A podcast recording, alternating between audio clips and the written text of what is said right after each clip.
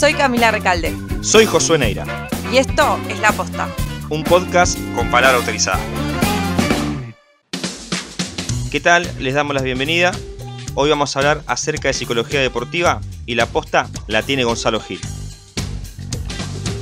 Gonzalo Gil es licenciado en psicología, realizó un curso de psicología deportiva con Agustín Arro y Enrique Borgarelli y además también participó en un congreso de neurociencias aplicadas al deporte.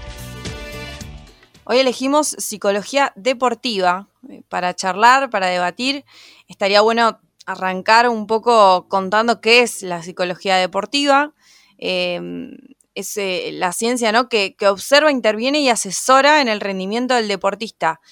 Se encarga por ahí de, ver qué pasa en esas ocasiones en las que el rendimiento del deportista merma, em, se lesiona en momentos determinantes, por ejemplo, cómo funciona la mente en el rendimiento deportivo y de eso hoy nos vamos a encargar porque en todo este tiempo tuvimos eh, poco fútbol, pero pasaron algunas cuestiones importantes que, me parece que, nos hacen eh, poder debatir sobre la psicología deportiva. Exactamente, y creo que uno de los puntos más importantes dentro de esta rama es cómo funciona la mente. Y en un montón de situaciones que han pasado eh, en este último tiempo, creo que uno de los puntos más importantes pasa a través de lo que sucedió con Lionel Messi y con su situación conflictiva en el Barcelona, si se quedaba, si se iba precisamente a otra institución, eh, algo que dejó muchísima tela para cortar y sobre todo eh, cómo se encontraba Lionel y cómo va a continuar precisamente eh, en el club español.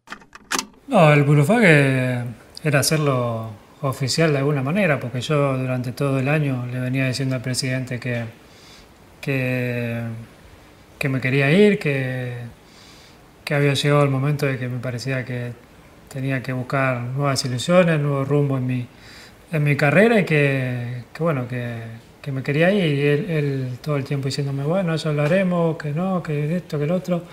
Y bueno, eh, era como que siempre lo mismo, era por decirlo de alguna manera, que no me daban bola lo que le estaba diciendo. Entonces, mandar el Furufa, que era de alguna manera comunicarle y hacerlo oficial al club que yo yo no iba a seguir en el club, que había quedado libre y que la opción de, del año que tenía opcional no lo, no le iba a usar y que, que, me iba a ir. No, no era para ir en contra del club, ni mucho menos, ni hacer lío, simplemente era una manera de, de poder hacerlo oficial y que sepa el club que, que mi decisión estaba tomada. Y nos preguntamos, ¿cómo puede seguir Messi, después de todo lo, que venís mencionando, cómo puede seguir en un club donde en realidad no quiere estar? Y, yo pensaba dos cosas, que le pase como en la selección en su momento, como en la selección argentina, esto de sentirse observado constantemente y, de tener que ser el mejor siempre y todo lo que eso conlleva, o, o ese Messi que, que sea descarado y que a partir de esta, si se quiere, presión que empieza a recibir porque no se pudo ir por la mirada del hincha del catalán, que es muy pasional y que tanto, lo tiene en el ADN a Messi como representante del Barcelona, diga, bueno, este, antes de irme eh, voy, a, voy a cerrar un par de bocas y, voy a dar lo mejor y, me voy a ir con todos los con todas las condecoraciones. Esa, esa es la ambivalencia que a mí se me planteaba cuando cuando dije, ¿cómo sigue Messi? Porque es un tema realmente interesantísimo. Eh, así que creo, creo que tendría que ver con eso. Y, el rendimiento del deportista, también como por ahí dice Marcelo Roffé, eh, se basa en cinco pilares que son importantísimos y que están muy ligados uno con el otro. Uno es el que mencionaban ustedes. ¿Cómo hacemos para motivarlo al jugador? ¿Y cómo hacemos para motivar a este monstruo, a este fenómeno, eh, que ya ganó un montón de cosas, ¿no? Eh, vinculado a eso está la confianza, vinculado a eso también eh, está la concentración del jugador, eh, el control de presiones, totalmente vinculado, y qué pasa con, estas expectativas que tienen de mí y las expectativas que yo tengo de mí. ¿Cómo hago de nuevo, como decían ustedes, para motivarme otra vez y para, digamos, resetear? Porque ahora es como, estoy en mi casa, pero no estoy tan cómodo en mi casa. ¿Cómo hacemos con eso? Y sin dudas que, todo engloba también la cohesión grupal. Esto de, bueno, compartir una meta y además de compartir una meta, la, fuerza del vínculo que tenga Messi a partir de ahora con los compañeros que ya están, con los de siempre y con los nuevos. Entonces, bueno, encaramos para el mismo lado. este famoso proyecto que, que Messi siente que no está y que lo desmotivó y que ya hace tiempo eh, uno ve que, se, que estaba más afuera que adentro y bueno, y que hoy lo tiene otra vez en el Barcelona. Bueno, un tema interesante lo que él eh, planteaba, justamente con respecto a este Messi, a estas dos caras de Messi, que las hemos podido ver las dos en la selección argentina. Tanto ese Messi eh, más callado, más eh, criticable, por así decirlo, sin tanta personalidad que se note, quizá en, después en la intimidad pueda ser ese líder que todos piden, eh, hemos visto las dos caras. Después, eh, bueno, e-, ese Messi cuando presenta la renuncia, por así decirlo, de la selección, que ahí sí vimos una personalidad un poquito más fuerte. Eh, y siempre la comparación está con Maradona con respecto a la selección. En este caso, en el del Barcelona, por ahí se lo tiende a comparar con, otros personajes más actuales, más contemporáneos. Exactamente, uno de los puntos de principal comparación siempre con Messi fue eh, con el portugués Cristiano Ronaldo, por ser dos jugadores eh, fuera de serie, dos jugadores que siempre están eh, en la lid del fútbol y que ambos buscan ganar. Mucho, se, mucho pasó también a través del clásico de Real Madrid y Barcelona, donde ambos eran quizás los jugadores más importantes, pero siempre eh, se plantea esa comparación con respecto al carácter. Eh, Ronaldo es una persona eh, quizás muy egocéntrica, que anda siempre mirando la pantalla, mirando las repeticiones de sus jugadas, y Messi quizás no, está más pendiente en otros detalles dentro del campo de juego, y, creo que también eso se, se ha planteado en un tema de debate cuando hablaban de Ronaldo y su salida del Real Madrid, buscando nuevos horizontes y buscando nuevos desafíos. Ronaldo creo que va más de la mano con, con Diego, con Maradona, ese, ese perfil extrovertido, ese, ese que cuando habla eh, genera confianza y, tiene un ego por allá arriba. Entonces, creo que también por eso mucha gente también se divide en Ronaldo y Messi, porque son dos cosas totalmente distintas y, a la vez eh, se parecen en, cómo rinden y en ese espíritu competitivo y en querer siempre ir eh, por más y ganar pero creo que parte un poco de esto, de este perfil de jugador y que hay realmente hay jugadores que la motivación ya la traen y no necesitan eh, un condimento más para, para estar motivado y para salir a la cancha. Y hay personas que sí, hay personas que necesitan de ese entrenador que de afuera le dice, bueno, vamos, dale, dale que no pasó nada. Erraste esta primera, pero la próxima va a salir. Y, con esto tiene que ver también la labor del, psicólogo deportivo. Eh, en el día a día, entre semana, tratar con cada jugador, y en este caso, si vamos a hablar de Messi, para ver, bueno, qué hay en el horizonte, qué hay a partir de ahora. Lo que ya está, ya pasó, no, no, no nos podemos quedar con eso. Eh, vamos a lo que viene, vamos a nuevos proyectos, a nuevos objetivos. Eh, con esto también tiene que ver estos pilares que yo nombraba. Siempre todo, todos esos pilares apuntados a un objetivo y a estas metas que, que comparte y que va a compartir con, con el Barça. Hablamos de Messi, hablamos de Ronaldo, seguimos insistiendo, dos personalidades completamente distintas, y por eso la pregunta que también nos planteamos es si la motivación ya la traen consigo o si cada uno la tiene que reforzar, la puede estimular desde afuera, solos o justamente con lo que venimos mencionando, con una figura de psicólogo o psicóloga deportiva. La motivación en sí es uno la tiene que la tiene dentro, es esa energía que uno pone para determinado objetivo y para determinada meta. Eh, el, que está, el que está por fuera puede, digamos, eh, estimularla y, agrandarla, pero sí que, la motivación tiene que salir de uno. Uno lo puede trabajar, sin dudas que lo puede trabajar, pero si no hay un monto mínimo de energía puesto desde uno, que salga desde uno, eh, es muy difícil que alguien de afuera pueda por sí solo decirte, bueno, dale, dale. Esto es, es como que la, base está en, la propia persona y sí la podemos trabajar y, mejorar y, dirigir, ¿no?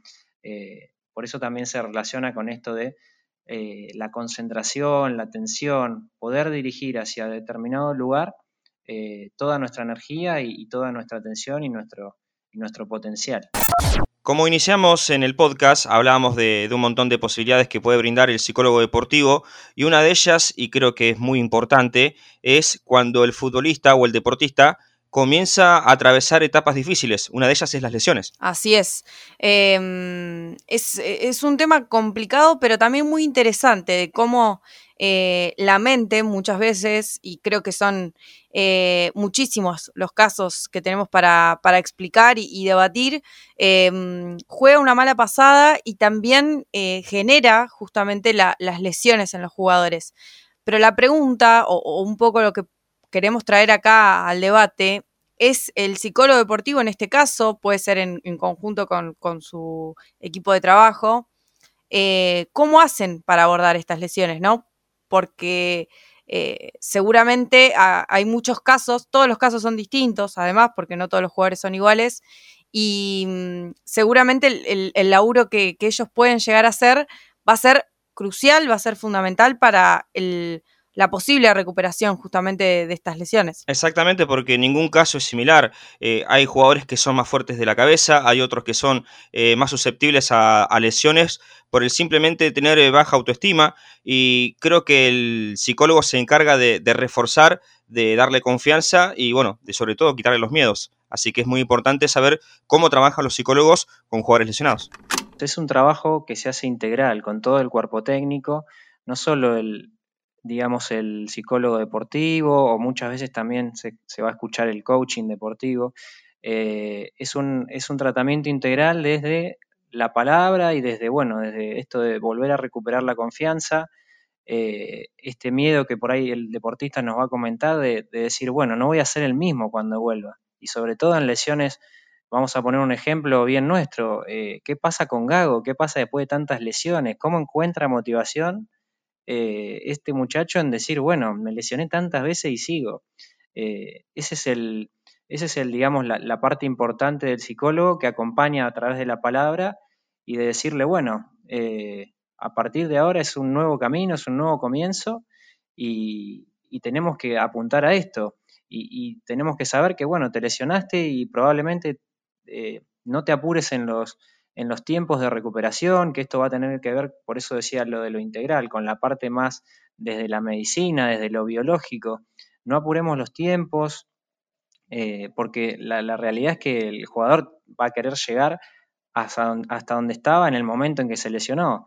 Entonces es ese difícil camino de tratar también con el autoestima del jugador y de decir, bueno, eh, tal vez lo que cambió es que perdiste un poco de tiempo, pero, pero se puede recuperar. Todo esto tiene, de alguna manera tiene una solución. Y ahí vamos a apuntar a la autoestima, eh, a la confianza y, un poco a que vuelva a ser el que, el que ya fue. Que, no se pierda esto en este interín de, bueno, sea un mes, sea tres meses o sea estas lesiones grandes de, que puede ser de ligamento de, seis meses, ocho meses. creo que a eso apunta sobre todo.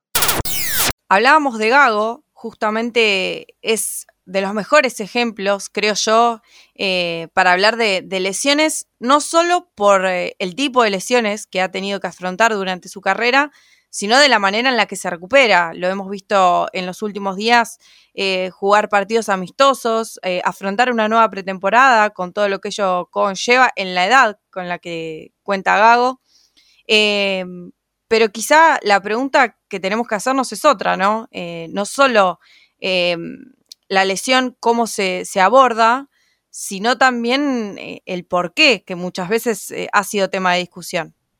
¿Hay una explicación psicológica para esto? Porque podemos hablar de lesiones de factor físico, de incluso de las desgracias de la mala fortuna, y también pueden llegar a, suceder por las presiones, por toda la responsabilidad que quizás pesa en los hombros de los futbolistas, de esa necesidad de ganar, que pareciera que fuera lo único que importara en el deporte, y me parece que eso es uno de los puntos más importantes del por qué el jugador puede llegar a, producir lesiones. Esto tiene que ver mucho con el control de presiones que, del que hablábamos antes. Es esto de, esta expectativa que me hago yo de mí mismo y que se hacen los otros. Ustedes fíjense que por ahí lo que se le planteó a esta última generación de la Argentina es, mirá, son los mejores del mundo afuera, en sus clubes rinden bárbaro, lo seguimos viendo hoy en Di María, eh, pero ¿qué pasa? Llega a estos momentos claves y el jugador se lesiona y vos decís, eh, es un jugador que, físicamente está impecable, no tiene que ver con una falta de preparación física, eh, porque la, realidad es que creo que, tiene que ver con esto, con, qué pasa si Si no rindo, ¿qué pasa si no doy un buen pase? Y, créanme que esto tiene que ver con, lo psicosomático. Eh, el cuerpo que no está para nada separado del cerebro, sino que están a la par. Y, eso en determinados jugadores, en algún momento a Messi le pasó que eh, tenía problemas estomacales al entrar a la cancha, de esto de los nervios, y en otros jugadores se va a lo muscular, a lo físico. Eh, son momentos cúlmines, momentos en que es un todo nada, ¿no? Porque por lo general lo estaban en finales o en situaciones claves, como le pasó a, Di María, y, este todo nada, algunos jugadores no lo resisten, y, hay algo que ahí se rompe, ¿no? Y de manera simbólica. Y de manera literal es eh, alguna fibra muscular o, hay algo que no le permite seguir porque eh, digamos que la mente no soporta tanta presión y, se trabaja sobre eso. Eh, yo estoy prácticamente seguro y, por ahí en, en, los medios también se ha dicho, esto es un tema total, pura y totalmente psicológico. No creo que sea que pase por una preparación física, ¿no? Bueno, la figura del psicólogo deportivo entonces sirve para muchas cuestiones, eh, ya lo, venimos hablando durante todo el podcast, y algo que todavía no hemos mencionado es que muchas veces se contrata a, este psicólogo, esta psicóloga deportiva, en los clubes, en los planteles, para que, que labure ahí, con la finalidad de em, fortalecer los grupos, de tratar de unir a las personas, porque sabemos que, cada uno de, los integrantes de los planteles tienen personalidades distintas y muchas veces se hace muy difícil llevar el día a día. Exactamente. Hay muchos grupos de futbolistas de muchos equipos donde hay referentes, donde son positivos o negativos, pero muchos de los pibes que recién van arrancando eh, toman a esos referentes como pilares fundamentales de conducta y muchos lo siguen en, comportamientos, en, situaciones, y hay veces que, bueno, se puede llegar a quebrar un grupo por eh, simpatías o, por no compartir metas, y creo que lo más importante de un grupo es eso, ¿no? De, conseguir un objetivo y todos ir para ese mismo lado. Sí, eh, bueno, eh, vos lo sabrás más que nadie como simpatizante del Ceneice, hubo un, un claro ejemplo, ¿no? hablamos de, de Riquelme y Palermo, donde por ahí no era la mejor relación, pero dentro de la cancha no, se notaba. Y eso creo que también hay un trabajo de, del psicólogo deportivo, de eh, hacer entender que dentro del campo de juego eh, todos los problemas que hay eh, en cuanto a relaciones, eso tiene que quedar a un lado porque tienen que realizar su tarea, que es jugar al fútbol y sobre todo competir y conseguir un objetivo. Sí, ni hablar. Bueno, por eso lo que nos preguntamos o por ahí cuestionamos entre nosotros y, y tiramos el tema para debatir, es eh, cómo hace el psicólogo deportivo o cuál es la función del psicólogo deportivo a la hora de fortalecer los grupos y crear eh, un ambiente más ameno de, entrenamiento y también de disputa de los partidos.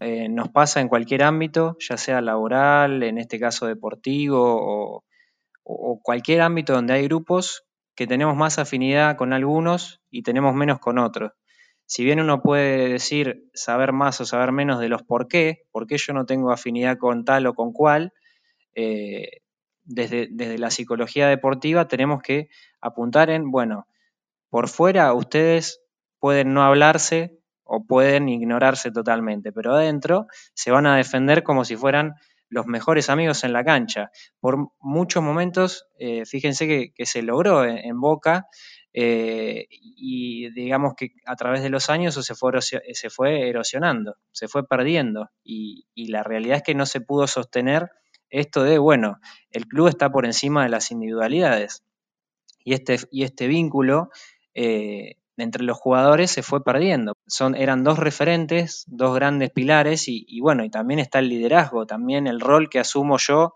como jugador en el equipo. Eso es un, es un dato no menor y es un pilar también importante. Si, nosotros como eh, el rol, digamos, menor, como jugadores, el, utilitario o el que no es principal, está viendo que no sabe a quién seguir, si sigue a Riquelme o si sigue a Palermo, entonces eso va a generar una confusión general y a la vez una división, porque están los que tengan más afinidad con los Riquelme y están aquellos que tengan más afinidad con los Palermo. Entonces ahí perdemos el sentido de compartir metas, sino que hay dos metas en un equipo y probablemente no apunten a lo mismo. Así que lo que, lo que tenemos que tratar ahí es sentamos a las dos personas, sentamos al equipo y somos claros. Bueno, a ver muchachos, ¿qué pasa con esto? Vamos a, vamos a poner cara a cara a estas dos personas, obviamente. Eh, imagínense un psicólogo deportivo hablando con estos dos monstruos y diciéndoles, bueno, ¿qué les pasa muchachos? Pero, pero la realidad es que es la mejor manera, enfrentar a las personas y, ver qué hay detrás de eso que no se está diciendo y que se actúa, porque ¿cómo se actúa? Se actúan las diferencias, se actúa en no te la paso, se la paso al del otro lado, hago un cambio de frente, pero a vos no te, no te veo o no te, no te asisto y, bueno, y, creo que tiene que ver un poco con eso, con estas personalidades y estos liderazgos eh, hay que saber manejarlos y, hay que lidiar con eso y hay que ir al, punto justo de, bueno, ¿qué está pasando? Siempre hablamos de los futbolistas, de, sus problemas, de sus soluciones, de todo lo que pueden aportar dentro del campo de juego, pero también tenemos que hablar de, la cabeza de los grupos, de los entrenadores, qué pasa cuando eh, la principal voz mandataria de un grupo es el que genera los conflictos. Sí, y tenemos varios ejemplos a nivel nacional para poder ampliar eh, lo que vos decías, pero creo que el caso, o uno de los casos eh, de, los últimos años eh, que ha quedado más expuesto es el de Ariel Holland, porque ahí veíamos que el grupo estaba compacto, estaba sólido, tenía resultados favorables porque había logrado mantener un plantel, había logrado un modelo de juego, creo yo, eh, que le había dado sus frutos, de hecho pudo conseguir la, Copa Sudamericana en el 2017, pero con el correr del tiempo y como pasa generalmente, cuando los planteles empiezan a desarmar, eh, van saliendo las voces de los protagonistas que nos dieron la pauta de que quizá eh, el problema de raíz era el técnico, justamente, que quizá es el que te, puede llegar a dar soluciones, porque es el que arma los partidos y, y te puede hacer ganar campeonatos, pero en este caso también terminó siendo el que creó los problemas. Em, y ahí se presenta también una, una duda o, una polémica, ¿no? Sí, tal cual. Ahora la pregunta sería la siguiente. Eh, un entrenador como Holland, con ese estilo, con esas formas de entrenar y sobre todo de conducir a, un grupo, eh, ¿podría, trabajar, ¿podría trabajar en armonía con, un psicólogo deportivo? Ahí donde haya un, eh, un Holland, es probable que no haya un psicólogo deportivo. Entonces, como bien dijiste vos, eh, va a estar haciendo falta y si, si, el papel protagónico lo quiere asumir y no da lugar a, segundas opiniones o, a este conciliador que en algún momento fue Coan, el preparador físico, eh, bueno, eh, no, va a haber una posibilidad externa de que alguien pueda tratar al equipo, pero yo creo que, que, más que al equipo había que tratar con el entrenador. Y, y esa es una cuestión muy complicada, porque también va de la mano con que haya un proyecto institucional que te diga, bueno, eh, tu cuerpo técnico, el que vos traes, bárbaro. Agrega un psicólogo deportivo que pueda tratar estas cuestiones que son extradeportivas y que influyen directamente en el rendimiento de los jugadores. Pero si no hay lugar para eso dentro del proyecto, eh, probablemente eh, terminan pasando estas cosas. Un equipo tan ganador como fue ese Independiente, y que creo, creo que incluso podría haber ganado más con la dirección correcta, eh, pasa estas cosas, sufre estos quiebres e influyen directamente en la dinámica del equipo estuvimos charlando a lo largo de todo el podcast de la parte grupal, de lo individual, de las presiones, de las lesiones y en definitiva de lo importante que es la psicología deportiva eh, y la psicología en general, ¿no? En, la vida de las personas. Pero parece que este tema aún no se termina de instalar, pareciera como que hay cierto tabú, como que mostrarse y expresar sentimientos o mostrar debilidad eh, no está bien. Sí, sí, ni hablar. Em, creo yo que dentro del mundo del, deporte, más específicamente del fútbol, que es donde nos hemos eh, hoy dedicado eh, durante todo el, podcast, todavía hay cierta resistencia sobre mostrar, mostrarse débiles, mostrarse vulnerables. Quizá es algo cultural y todavía queda un poquito ahí de, trabajo, ¿no? Eh, de los grupos, porque quedó demostrado que en muchísimos casos donde se ha incorporado la figura de, del psicólogo, la psicóloga deportiva, ha habido muchas mejoras y de hecho se han logrado em, resultados muy favorables en muchas cuestiones, no solamente en los resultados, sino también en, lo que hemos hablado, los grupos, eh, la manera de, atravesar ciertas lesiones. Eh, son muchas las herramientas que te brinda. Es una de las herramientas que nos puede permitir expresarnos de otra forma, porque quizás a veces, muchas veces eh, terminamos eh, acudiendo a amigos, a familiares, y quizás uno no termina de desahogarse. Y creo que la importancia de la psicología es que nos permite sacar eh, todo lo que tenemos acumulado y sobre todo tratar de, solucionar nuestros problemas. La pregunta que nos hacemos en este podcast es quizá por qué todavía el psicólogo deportivo, la figura de, la psicología deportiva en general, no está instalada como algo fundamental, como esas primeras herramientas que se incorporan dentro de un cuerpo técnico, ¿por qué todavía no está tan aceptado o aceptada la figura del psicólogo o la psicóloga deportiva dentro del mundo del fútbol?